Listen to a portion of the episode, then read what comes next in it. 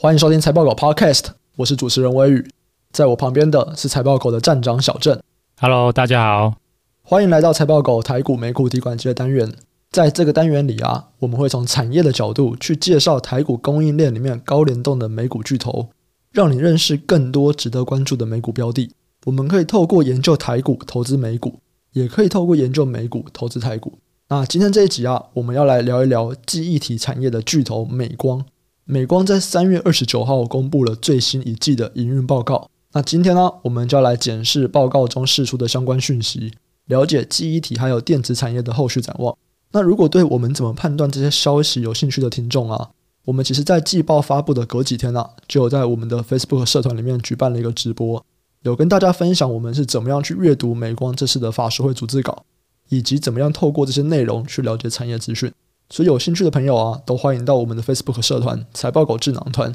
去看我们当时的直播回放影片。那回到美光这一季的营运表现，整体来看呢，跟上一季是持平的，营收成长了一点三趴，EPS 衰退了零点九趴，这两个数字都比公司原先预期来得好。那小郑可不可以说明一下，说，哎，这个产业或者是这次记忆体的状况，有哪些东西是跟美光当时讲的不太一样吗？为什么会比他们讲的好？他们本来是预期会比较多一点的衰退嘛？就后来没有，几乎就持平的。那原因是什么呢？我们来看一下，如果公司在本季的说法，觉得有一个比较重点，就是说公司在这一季的法说内容开始会特别的强调，就是数据中心。如果我们看它就是上一季的表现，公司在谈到为什么它营运淡季不淡，那从公司揭露的数据来看的话，最高成长的应该会是数据中心跟工控相关的业务。公司有提到说，他们就是 data center 数据中心相关的营收，较去年年成长是六成，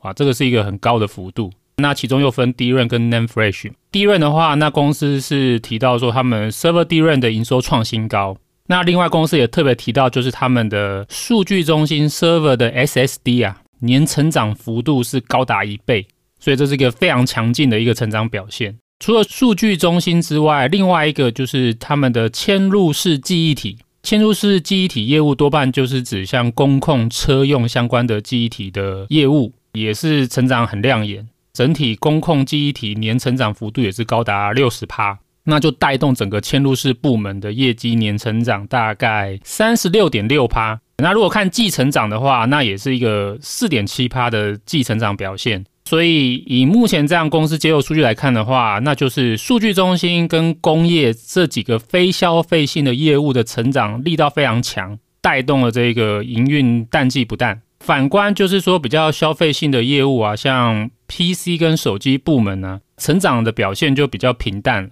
首先就看到 P C D N 好了，那算是符合公司预期啊，因为公司在上一季的财测，它有预期说，因为长短料的问题改善嘛，预期就是这一季的话 P C D N 会回升。公司也的确提到说，他们这一季的话 P C D N 就的确还是较上一季回升，可是成长的幅度它就没有提啊。不过，如果我们参考一下，就是公司接入一些数据，因为 PC d r a n 跟 Server d r a n 它的业务都是归类在一个叫做计算与网络部门下面。那这个计算与网络部门呢、它的年增长是差不多三十一趴。那我们刚刚是有提到说，这个数据中心的话是成长六十趴嘛？嗯，对。那整体的部门却只有成长三十一趴，那就代表就是说，成长的幅度被拉低，应该就是因为 PC DRAM 的成长幅度是比较低的，对，应该是远低于 Server DRAM 啊。所以就是说，这个 PC DRAM 跟 Server DRAM 加起来之后，平均之后就只有三十一趴。那就拉低了整体部门的平均，这样可见就是 PC DRAM 虽然较上一季是回升，那我认为就是应该年成长幅度应该是蛮低的，甚至有可能是个位数而已吧。嗯，那另外一个话就是手机。行动手机的业务就很疲软了，年增长幅度应该是所有部门里面最低的，只有只有三点五趴，甚至它是所有部门里面应该是唯一季衰退，它衰退一点七趴。那所以如果我们从以上来看的话，其实消费性的业务啊，在进入淡季之后，的确是明显走淡。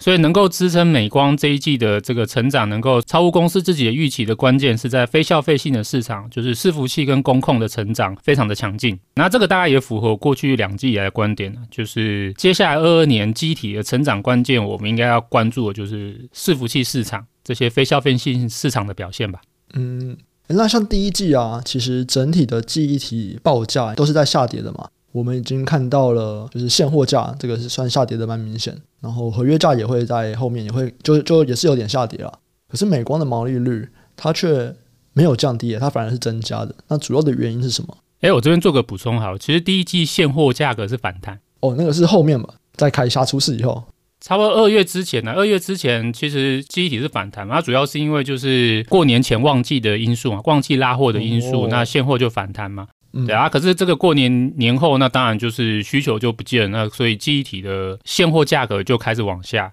可是如果说是第一季的这个现货价格较第四季的话，其实我记得是相对是比较高了。那反而是合约报价，就是真的就是第一季就是比第四季还要再往下跌，嗯，对，所以这边先做个补充，嗯，然后你刚刚提到就是说，哎，那为什么在这个价格的整体是比较合约报价是向下的情况之下，为什么毛利率会不降反增？因为美光看的是合约价嘛，对，那合约价降低，为什么美光的毛利率反而上升呢？公司的话，把这一季毛利率的表现不降反增啊，它归结的原因主要有两个。第一个是产品组合优化，公司在这边会特别提到的是 NAND Flash 的产品线，因为他们这一季的 SSD 的出货表现非常好，成长非常强劲。我刚刚应该有提到嘛，就是那个 Server 用的 SSD 的年成长幅度是高达一倍嘛，因为这个 NAND Flash 啊，它的产品有很多样。其中就是 SSD 是属于比较高单价、高毛利率的这种产品线，所以基本上就是说每一个产品线的售价其实的确在第一季都是往下滑的。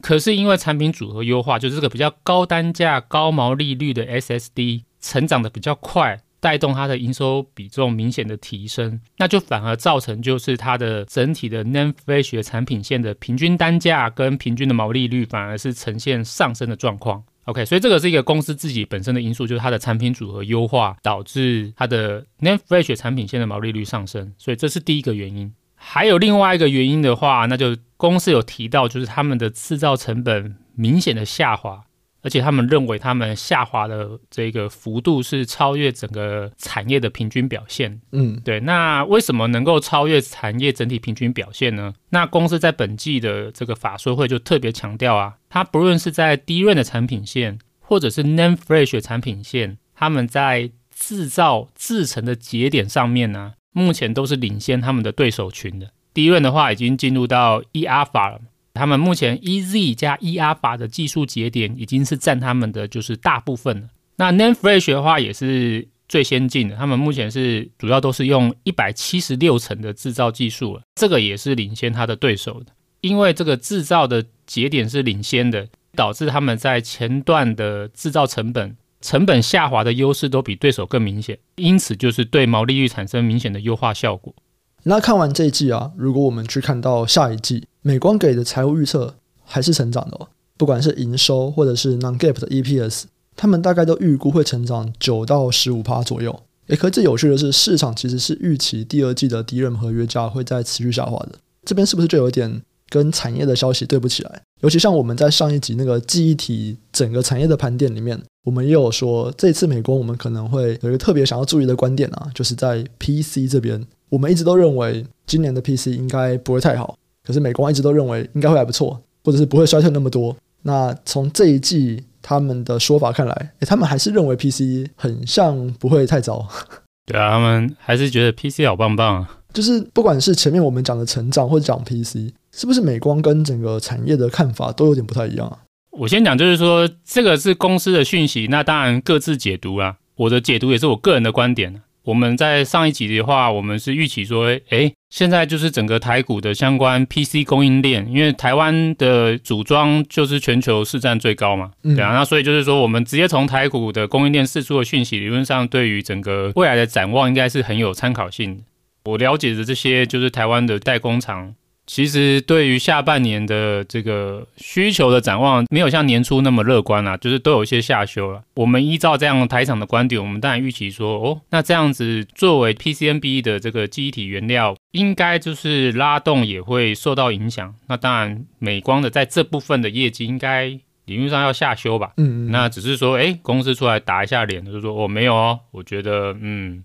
他没有下修，他还是维持跟上一季的预期是相同的。他认为 PCNB 的销量全年应该还是会是持平，他并没有下修。那他主要的论述是因为他们看到商用的 PC 的销量，他们认为很强劲。那他们认为这个商用的 PC 的销量很强劲，他认为就是足以抵消掉消费性 PC 的销量下滑。这是公司的观点啊，公司认为就是说，嗯，的确，消费性的 PC 或 Chromebook 是不好的，可是商用 PC 他觉得很强，两两抵消之后，他认为整体就是 PCNB 的销量还是可以持平的。我个人当然对这个观点我是比较保守一点的，因为我觉得这个观点真的跟台湾就是相关的 PCNB 供应链四处的信息是不太一样的。嗯，对对对，那当然也许公司有公司特别的因素啊，因为像美光有提到嘛，就是说他们的目前的制程节点。都是领先对手嘛，是不是说，哎，因此这样搞不好他真的就是又从对手这边拿到更多市占率，那也是有可能。这个状况我觉得比较像是单一公司因素啊。如果站在我个人的话，我可能还是比较保守一点的，就是说整体的整个 PCNB 的代工供应链释出的讯息是比较疲软一点。那我对于就是 PC 的相关的上游零组件拉动的需求，我个人还是比较保守。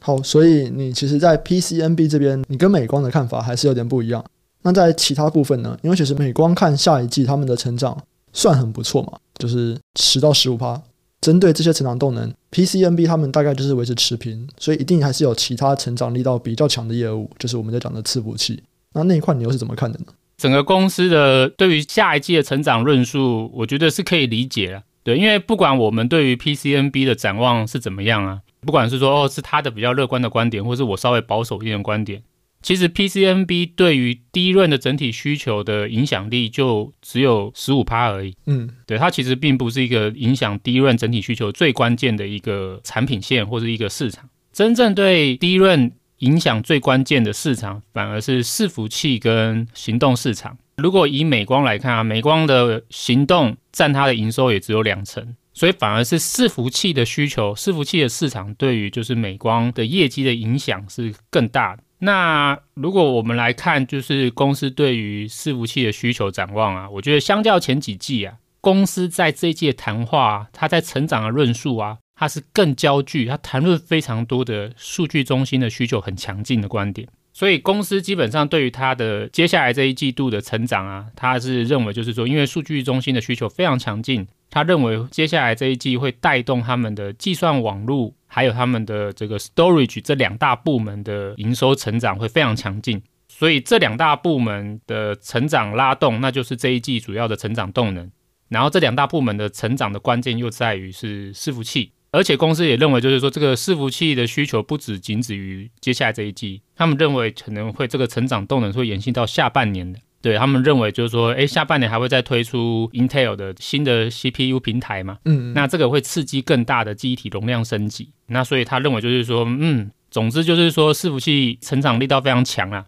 就算说 PC 或是手机的成长已经比较转为平缓了，可是接下来就会有伺服器接棒，伺服器的这个强劲的成长动能就足以抵消掉消费性市场比较疲软的状况。那会成为它下半年或是接下来整体业绩的成长的主要动能。对，那这个观点其实跟我们在前两季的预期算是不谋而合嘛。因为我们在之前的两季，我们在看 DRAM 的话，我们在谈论说，诶，那到底 DRAM 什么时候有机会去库存结束，什么时候可以落底回升？那时候我们认为是有机会在今年 Q 二落底。然后下半年是有机会，就是整体回升向上。对，那我们那时候会做出一个这样的观点预测，主要的预测的基础是建立在，就是说我个人认为伺服器的需求有机会在今年的第二季回升走强。嗯，所以目前看起来，哎，美光的这个经营阶层的观点好像跟我们当初的预期算是是是雷同的，不谋而合的。可是在这边，我们不是已经知道伺服器看起来是有点 delay 吗？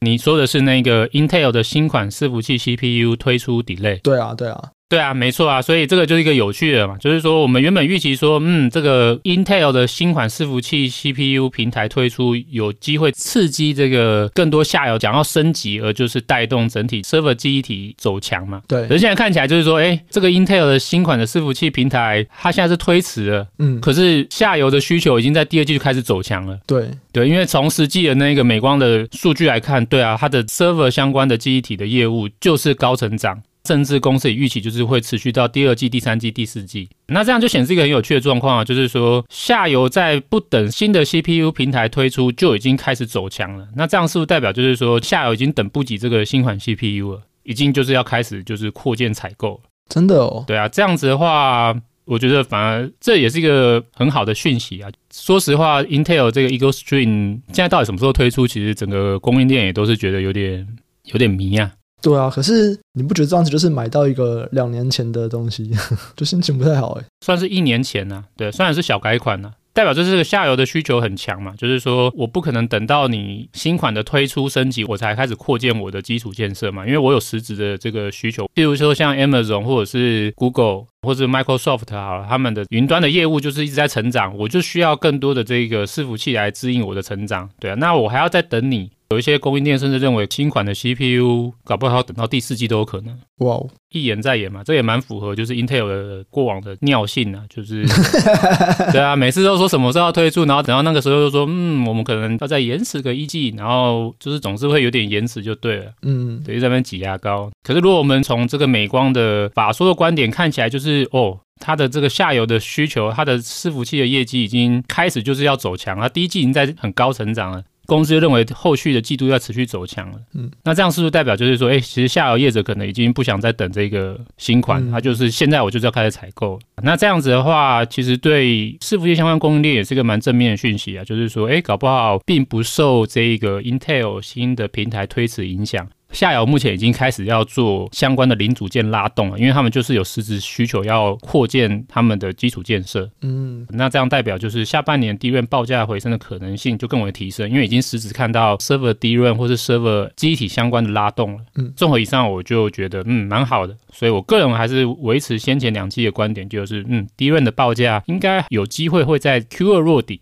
下半年回升。好，所以刚才我们有一个假设是，下游需要伺服器的这些厂商，他们已经等不及 Intel 新款的 CPU 推出来，他们现在就要去买旧款的 CPU 的伺服器了。那我觉得这个消息也许也可以等到其他更多的供应链。他们陆陆续续开法说会，我们也再来验证一下，是不是真的是这个样子。还有另外一种可能啊，就是说搞不好伺服器的业务很强，就只有美光。对啊，对啊，因为美光有提到说他们制程节点就是走比他对手快嘛，就比较领先。对对，所以他有可能他的成长是来自于他去抢其他人的市占率。哦，那这也是有可能。总之，不管怎么样，对于美光而言。伺服器这一块的展望，就是他们未来最重要的成长动能。嗯，所以我们来看的话，不管 PCNB 的展望是怎么样啊，对于公司而言，可能接下来都是无关紧要的，因为最重要的重点就是这个占比最高的伺服器相关的营运，在未来的就是两到三季会是公司最主要的成长动能。好，那刚刚也有提到，美光在这一季的营运表现回顾里面，他们有提到说，因为他们的制程是领先同业的，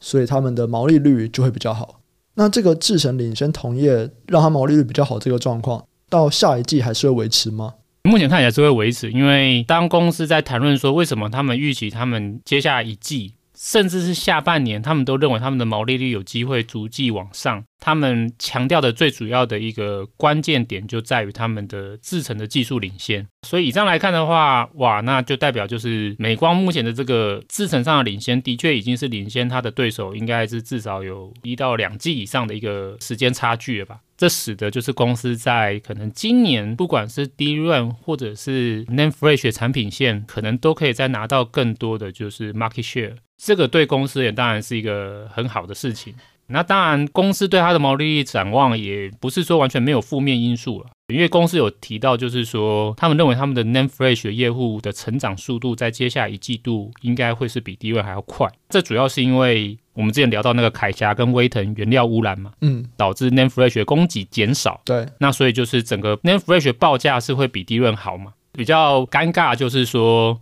NAND Flash 产品线成长速度会快于 DRAM，问题是 NAND Flash 是一个比较低毛利率的产品线，它的毛利率是明显低于公司的 DRAM 产品线。那你比较低毛利率的这个产品线，它的成长速度比较快，比重会上升，那某些程度上就是会拉低你的毛利率嘛。对，其实也不能算负面因素啊，就只是说数字上来看的话，这个低毛利率的 NAND Flash 产品线成长会拉低它的毛利率。可是就算在这样情况之下，公司还是预期它的毛利率会成长，所以说代表说，哇，这个制成领先的这一个因素，真的是一个蛮大的成本下降的一个提升呢、啊。嗯，抵消掉这一个低毛利率产品线上升之后，还是可以带动他们的整体毛利率，在接下来的几季还是有机会再成长。所以就是他们在 DRAM 这边的成本，在这一季还是会进一步的下降。对，不管是 DRAM 或者是 NAND Flash，嗯，因为他们的制成的话，就是整个产业里面最领先的。那你用比较先进的制程去做的产品，你的这个平均成本就会比你的对手低。哦，那随着你的这个最先进的成本占你的产品线的比重越来越高，嗯，譬如说一开始是一 Y 制成嘛，现在逐渐就 EZ、eAlpha 的比重慢慢提升了。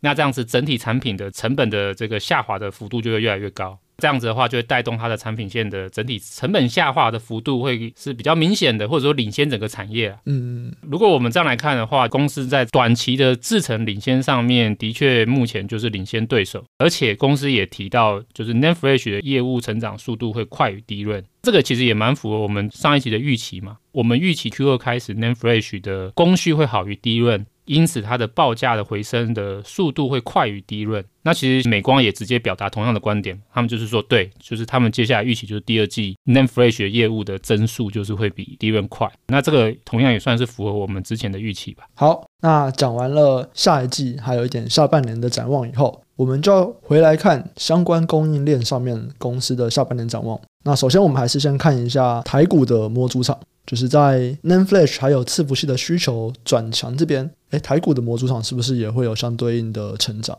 台股的模组厂跟美光不同之处就在于，就是说，第一个当然就是它主要是受现货波动的影响，嗯，那第二个就是说，它其实大概就 NAND Flash 跟 DRAM 各占营收的一半，这个美光不一样，因为美光主要是以 DRAM 为主，嗯。如果我们今天参考美光认为 NAND Flash 的供需会好转，这符合我们预期吗？我们这有个观点就是说，虽然 Q2 消费性市场不好，可能会导致 DRAM 的现货价格比较疲软，可是因为 NAND Flash 价格会反弹，就会抵消掉整个 DRAM 现货比较疲软的一个状况。因此，我觉得透过美光这一次的叙述，就是说，对，的确 NAND Flash 已经开始，他们看到在 Q2 的营运开始加速，这也符合我们之前的预期。所以我认为就是说，因为这个 n a m e Flash 开始转强了，它足以抵消掉 d r a 这边的产品线的价格或者是整体销售的状况的下滑。因此，我还是认为这个对台股模组厂算正面资讯吧。我认为台股模组厂应该 Q2 营运还是有机会落底的，这个观点还是没有改变。好，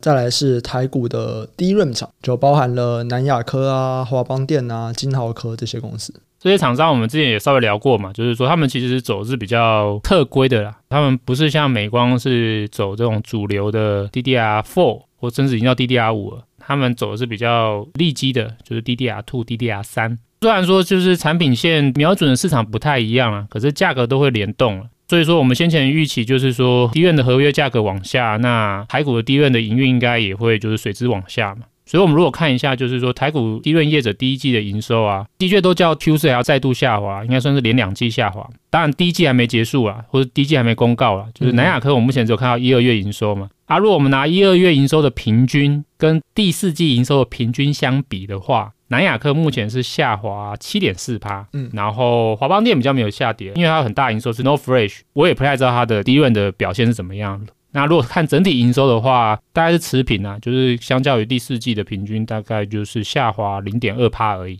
那金豪科的话就下滑更多，金豪科它一二月的平均营收，相较于第四季营收的平均，就是下滑了十六点五趴，都算是我们符合预期啊。就是说，哎，这些台股 DRAM 相关的业者，他们的营收的确还是随着整体的报价，那就是下滑的一个现象。不过，因为我们目前的预期就是觉得低润的价格有机会在 Q2 落底，下半年回升嘛。那我觉得台股的利基型低润业者应该也是随着整体的报价有机会在 Q2 落底，下半年回升，甚至也许会在 Q2 就有也许有可能回升哦。原因是因为目前在供给端呢、三星、海力士其实他们都已经逐渐退出了 DDR3 的生产。那这样子的话，那变这个市场目前很有可能就只有台厂在做。那这样子的话，哎，搞不好这些利基型的 DRAM 的第二季营运不看淡，有机会就是直接落底回升都有可能。哦，所以其实不管是前面我们在讲的记忆体模组厂，还是台股这些 DRAM 厂，你都认为第二季就是有可能落底，